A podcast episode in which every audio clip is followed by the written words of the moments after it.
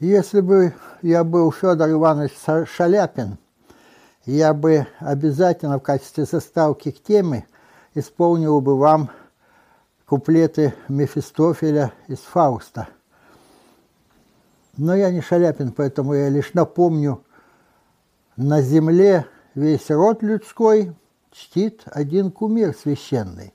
Он царит во всей вселенной, тот кумир – телец золотой. В угождении Богу злата край на край встают войной, и людская кровь рекой по, стек... по клинку течет булата. Люди гибнут за металл, люди гибнут за металл, сатана там правит бал. Вот так э, выразительно исполняет Мефистофель олицетворение зла в мировой литературе, подчеркивая одну из функций денег, а именно всемогущую власть денег, э, которые сеют раздор – не случайно есть поговорка, что деньги – плохой товарищ, но очень хороший слуга. Вот э, природа денег, а мы коснемся не ассигнаций, хотя это многое касается и бумажных денег, а коснемся сейчас монеты. Как исторический источник, монета – уникальный объект. История знает вещественные источники – научилась читать их, расшифровывать. История знает письменные источники. Если известен язык, то там гораздо проще их использовать и полнее.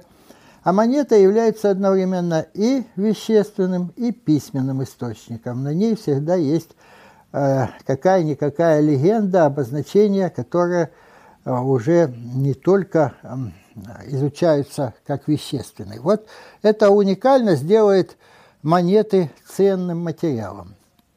О монетах очень много написано. Я не открою никаких здесь Америк, потому что литература по ним огромна.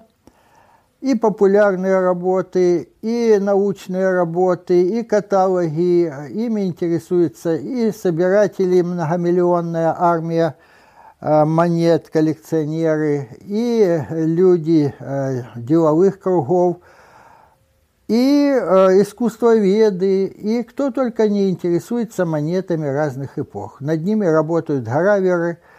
На выпуск этих монет тратятся большие, в свою очередь, деньги, но это все обеспечивает необходимые эффекты для разного рода государств. Одна из функций монет – это коллективный, то есть такой не коллективный, а как бы многотиражный пропагандист. Не случайно при смене власти древние правители, иногда это были очень важные лица, иногда это были курфюрсты каких-нибудь маленьких княжеств, всегда первым делом чеканили монету со своим изображением или, по крайней мере, со своими эм, вензелями, э, которые свидетельствуют, что власть в стране поменялась. Монета сразу же меняла прежнюю, доходила до самых дальних уголков и пропагандировала пользу новой власти. Не случайно бывали курьезы.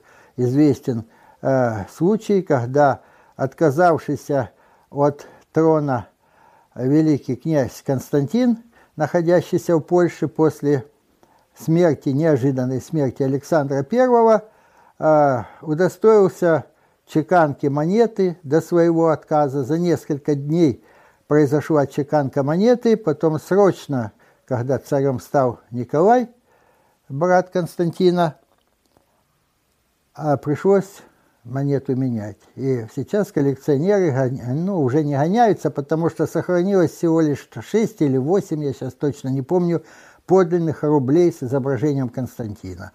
И многие сотни тысяч фальшивок, которыми особенно грешит Китайская Народная Республика. Она полуофициально выпускает русские рубли сейчас из э, никелина, они из серебра, и они наводнили рынок, в том числе и рубль Константина. Наверное, многие сталкивались с тем, что э, в подъездах и на базарах часто сомнительные личности предлагают купить за бесценок как бы серебряную монету, случайно найденную в том или другом месте. Масса фейковых объявлений в интернете, где э, без конца муссируются э, слухи, что 15 копеек там 36 или 46 года могут стоить 2-3 тысячи рублей – а, они-то, как в анекдоте, можно сказать, стоит-то они, может, и стоят, так кто же даст эти деньги? На самом деле это новости, рассчитанные на то, что люди будут открывать и тем самым э, как-то давать зарабатывать людям на этих... А движет людьми э, любопытство, э, жадность определенная. Неужели можно где-то в карманах найти среди мелочи эту монету, да еще ее так и продать. Это все показывает огромный интерес, до сих пор проявляемый разными слоями, не только учеными, но и простыми людьми к монете. И вот поэтому хотелось бы немножко рассказать о возможностях использовать монету в качестве исторического источника. Недавно очень энергичный и популярный Дмитрий Быков читал лекцию «Деньги в литературе» с обширными цитатами. Я немножко по его следам хочу вам напомнить э, скупого рыцаря пушкинского, который сидит над сундуками, в шестой сундук, сундук еще не полный, он собирается бросить горсть накопленных монет, причем это сундуки наполнены золотом – и э, рассматривая эту горсть монет, он как бы говорит, вот дублон старинный, его вчера мне принесла вдова. А дальше говорит, а этот, этот мне принес Тибо, где было, где было взять его э, лентяю там и плуту, э, украл, конечно, или, может быть, там на большой дороге ночью. То есть это разные монеты, но их объединяет то старинный дуплон, да, тот, который принес Тибо, мы не знаем, что он принес, может быть, это был какой-нибудь э, Луидор там или еще что-то такое.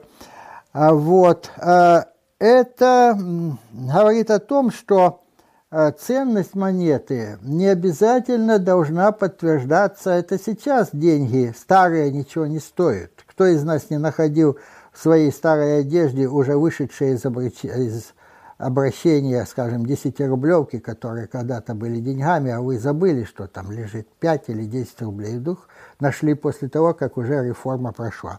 Раньше монета сама собой являла стоимость. Тот металл, кусочек металла, который в ней заключен, он являлся стоимостью. Отсюда целый ряд э, интересных таких моментов. Когда-то монет не было. Домонетный период это сравнительно недавно был. Вот э, Гомер, описывая прибытие войск под Трою, он, там один из кораблей пришел, привез вино, Агамемнону там и другим отрядам. Ну, а когда войска все высадились с Малой Азии на побережье, да еще увидели э, судно пришло с э, запасом вина, то, естественно, возникло, э, что вначале перед дракой надо выпить. И э, остальное вино, пишет Гомер, пышнокудрые дети ахейцев, все покупали, платя кто железом, кто яркою медью, бычьими шкурами или самими быками, или рабами-людьми. Вот что происходит. Безмонетный период. Монет нет, но уже вырабатывается целый ряд товаров-эквивалентов – это фактически меновая торговля, но предлагают не какие угодно замены, а то, что было в ходу и имело какую-то такую уже определенную стоимость. Ну, знали, что раб там стоит столько-то, а, значит, бык столько-то, бычья шкура столько-то, и также металл, особенно металл, потому что хранить быков живых тем более сложно, да даже и бычьи шкуры трудно. То же самое и рабов, их надо кормить, а вот весовой металл, он очень удобен. Поэтому монетам э, настоящим предшествовали монетовидные слитки. Это было еще до нашей эры. Описываемое Гомером событие – это примерно 13 век до нашей эры. Там еще никаких монет нет. А первые монеты, сейчас, чтобы не соврать, где-то 6 век, может быть, конец 7 века до нашей эры, малазийские. Это были кусочки металла, слиточки металла, которые для подтверждения подлинности а, еще начеканивались значком – Сначала с одной стороны, потом с двух сторон. Монеты более развитого времени имеют так называемые, это все знают, я не открываю, повторяю, Америк, просто напоминаю, имеют две стороны. Одна сторона аверс, это как бы лицевая сторона, на ней важные для монетной чеканки герб, или, может быть, это если герб не чеканится, портрет правителя – а, вот. И реверс, обратная сторона, там чаще всего помещается номинал. Мы сейчас, обращаем монеты, почему-то считаем наоборот, что там, где написано 10 копеек, скажем, или 10 рублей, то мы считаем, что это лицевая сторона. Нет, у нас лицевая сторона обратная, где Георгий Победоносец поражает змея. А это э, то, что мы считаем обратной, это лицевая и наоборот. И, наконец, монетное поле имеет ребро или гурт. И поэтому гурту тоже часто либо насечки, либо надписи какие-нибудь. Это тоже, чтобы избежать э, злодеяния. Какие злодеяния были э, раньше, когда монеты были сделаны из драгоценных металлов? Их могли обрезать. Их могли обрезать потихоньку, понемножку, но если монет много, то с каждой монеты, монеты по 5 миллиграмм, а потом смотришь, это превращается в граммы и даже в десятые э, доли килограммов, там, если они из золота или серебра. Но обрезать нельзя бесконечно, поэтому в Петровское время были серебряные копейки, обрезанные до а уже там не кружочек был, а такой листик ивы, со всех сторон он срезан, и там несколько букв оставалось. А, Петр I презрительно называл их, и в народе так пошло, вошами, потому что они были такие длинненькие. Эм, и э, тогда была произведена замена серебра медью. А, не просто проходила эта реформа, началась она еще при Алексее Михайловиче, вот, но в конце концов заменили. Так вот, гурт препятствует обрезке. Если гурт рубчатый, то видно, что монета обрезана, хоть немножко. А еще порча достигалась путем введения так называемой лигатуры. То есть э, в монету золотую вводилось определенное количество недрагоценного металла. Вообще из чистого золота и чистого серебра никто монеты не чеканил, потому что стопроцентное золото, оно мягкое и не годится для э, длительного обращения. Монеты стирались буквально. Но положенная проба должна была соблюдаться. Но часто как бы государь мог ввести лишнюю лигатуру, а оставить, так сказать, официально вроде бы проба положенная.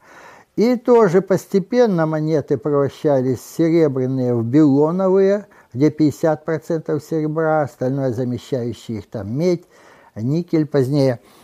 Вот. Эм, так что вот такие вот интересные моменты, они присутствуют э, в нумизматике прошлого, да и настоящего – и э, тоже являются свидетельством определенных течений, определенного авторитета и богатства на тот момент государства, определенной политики. Это скрытые исторические моменты, которые можно понять, изучая монеты.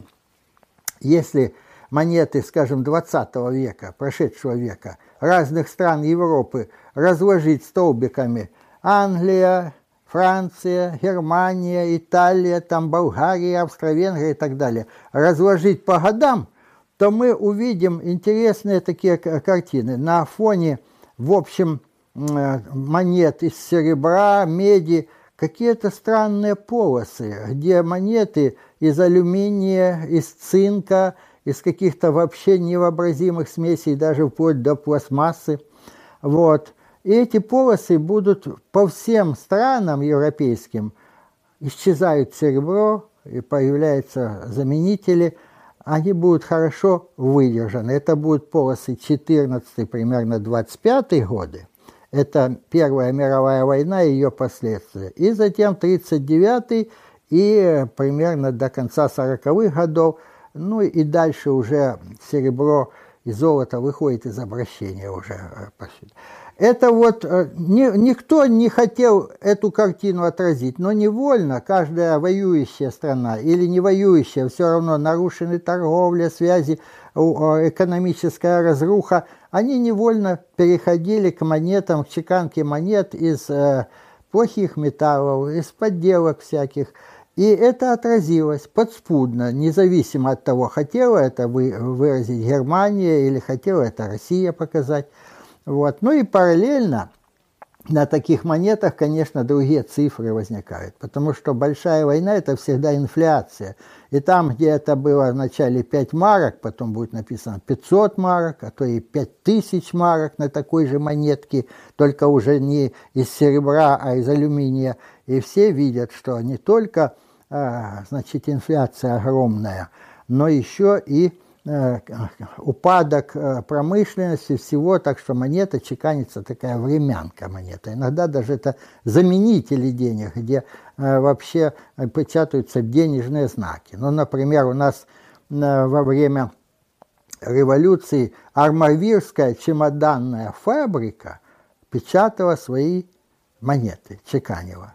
Почему? Да потому что на этой маленькой фабрике нечем было платить народу, а бумажки обесцененные, там, керенки, или сейчас точно не могу сказать, это примерно в это время было, рабочие отказывались брать, потому что это была просто бумага.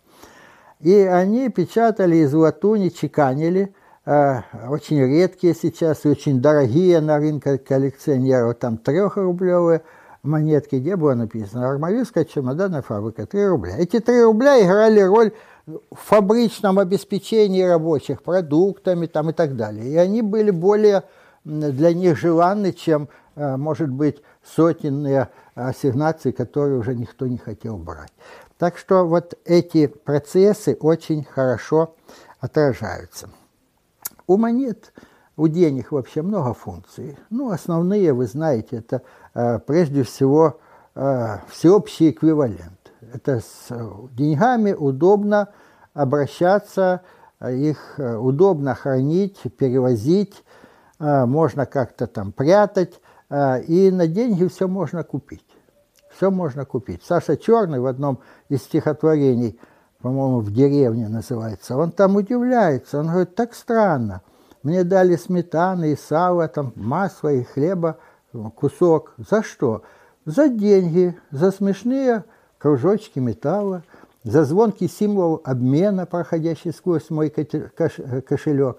Он удивляется, что эти жизненно необходимые, вкусные, качественные продукты дали за какие-то, так сказать, кусочки металла. А дальше рассуждает, что «А что бы я мог предоставить крестьянам? Кроме денег, стихи. Ну, тогда они бы, помявши в руках их, они непременно швырнули мне бы обратно, сказав с усмешкой «шутник», потому что стихи у крестьян не котируются. А вот деньги они накапливают там. А, кроме всеобщего эквивалента, конечно, деньги имеют огромную роль как средство накопления. Вы знаете э, первоначальное накопление по Марксу, как важно – иметь начальный капитал, причем такой, который можно пустить в оборот, в дело. И вот когда денежная система развились, деньги – это средство накопления. Значит, средство обращения, средство накопления. Ну, вот я мелкие еще назвал, что средство как агитации такой.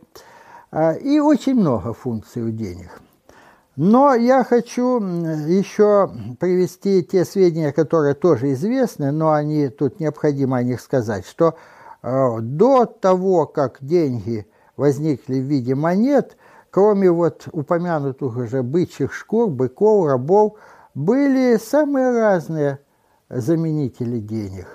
Э, особенно известны раковины каури, э, раковины Индийского океана – казалось бы, насобирал раковин и все. Нет, это раковины сравнительно редкие, добывать их надо было нырять.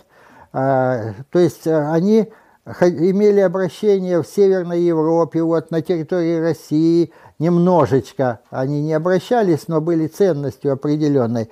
Значит, там, где их добывали, они не выступали в качестве денег. Раковины каури – это небольшие, изящные ракушки, состоящие как бы э, из двух половинок. Такой плод миндаля или французская булочка э, с фигурным разрезом посередине. Они пользовались большой популярностью, их легко было отсчитывать, их мешками или связками целыми а, могли продавать. На Руси существовали меховые деньги, когда в качестве денег а, ходили связки из куньих или куниц, шкурок, или соболиных шкурок, или беличьих.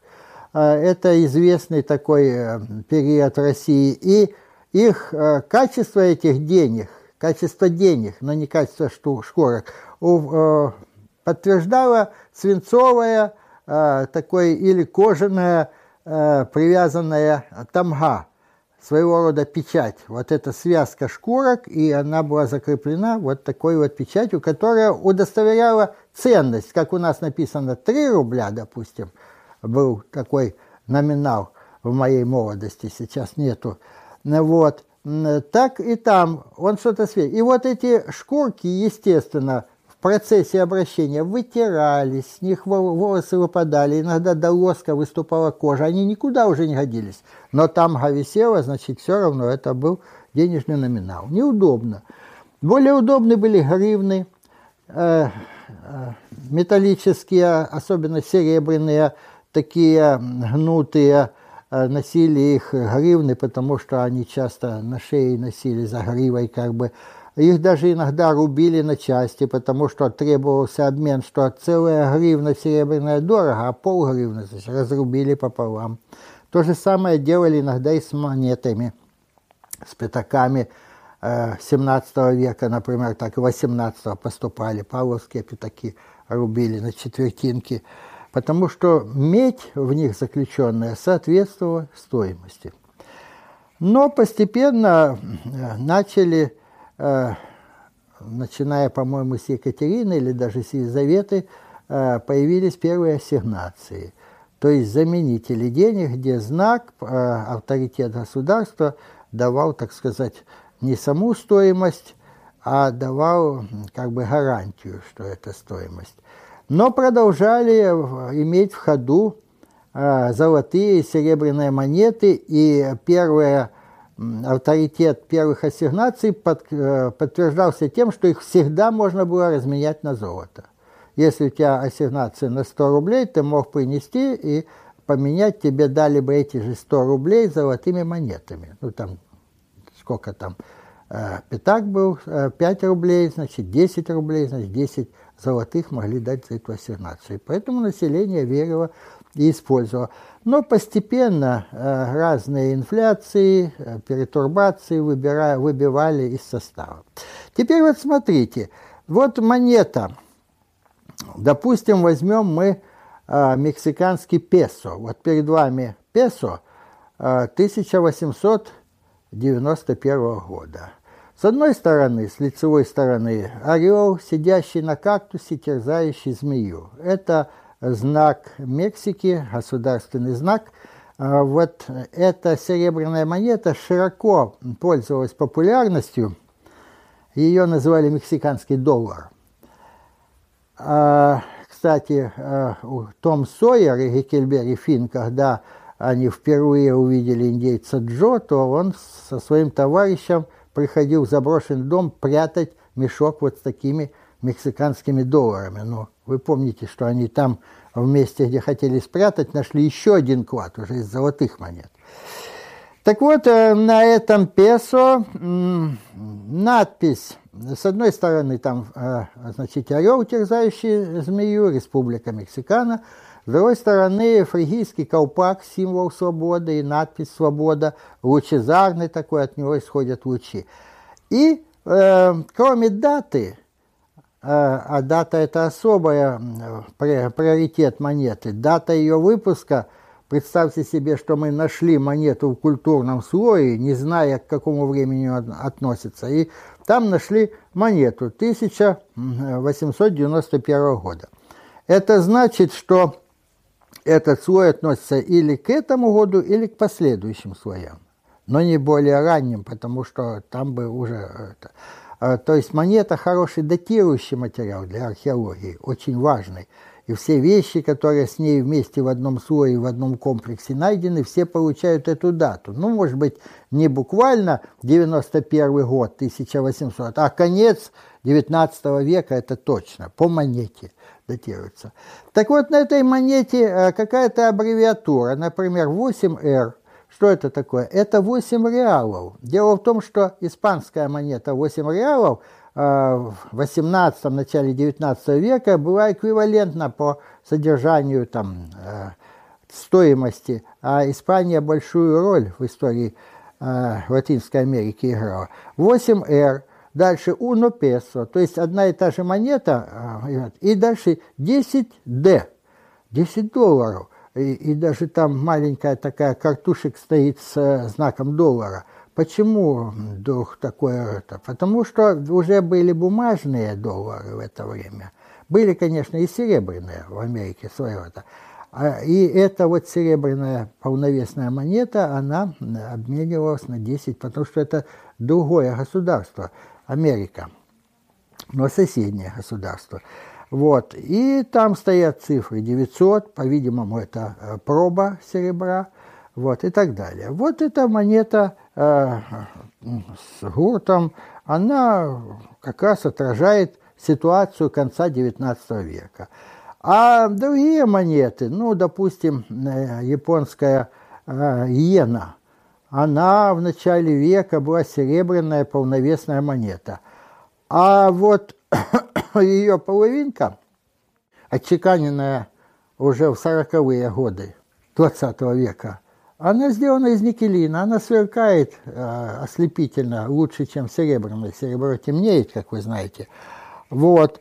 А, но она уже не серебро, она в половину меньше по размеру, казалось бы. Но прошли годы, Япония тоже скудела э, экономически, и она теперь... И э, на этой монете Э, вы видите, э, ее использовали вторично, это тоже часть э, истории монет. Просверлена дырочка, вставлена петелька, и она использовалась как украшение, скорее всего, женского костюма. Такая медалька, побрякушка. Она непонятна никому, японские иероглифы, там изображение дракона, но зато сияет красиво, и когда такими монетами а где-то в другой стране, где они не имеют уже ценности, поскольку чужеземные монеты, расшит костюм, то хоть они звенят и красиво выглядят. И, наконец, очень много, каждая страна старается эмблему страны, помимо официального герба, ну, скажем, э, Австралия часто э, кенгуру публикует или медвежонок коала, Африка гипопотамов, там, а, Норвегия северных животных, там оленей там, и так далее. Целый зоологический такой вот серии есть такие. А, и иногда совершенно из неожиданных моментов для истории извлекается польза. Вот храм Артемиды в Эфесе, если мне не изменяет память, он был одним из семи чудес света – но мы не знали, что он, потому что он был разрушен землетрясением еще в первые века нашей эры, когда никто не интересовался. То просто из письменных источников мы знаем, что такой храм был. Как он выглядел, никто бы не знал, но он есть на одной из монет а, первых веков, там, то ли до нашей, то ли нашей эры. И мы видим там, хотя на монете, конечно, не очень детально, но все-таки мы видим фасад этого храма, число колонн и так далее. Значит, монета неожиданно сохранила нам памятник древней культуры и искусства. Больше нигде он не сохранился. Он дотла был стерт с лица земли землетрясением. Известны изучения, э, связанные с э, чеканкой портретов римских э, правительниц и правителей – Так часто они менялись в позднем, поздней Римской уже империи э, в результате путчей, бунтов, иногда там два, две недели проходило уже новый, но каждый успевал выпустить. И вот там любопытны э, женские прически.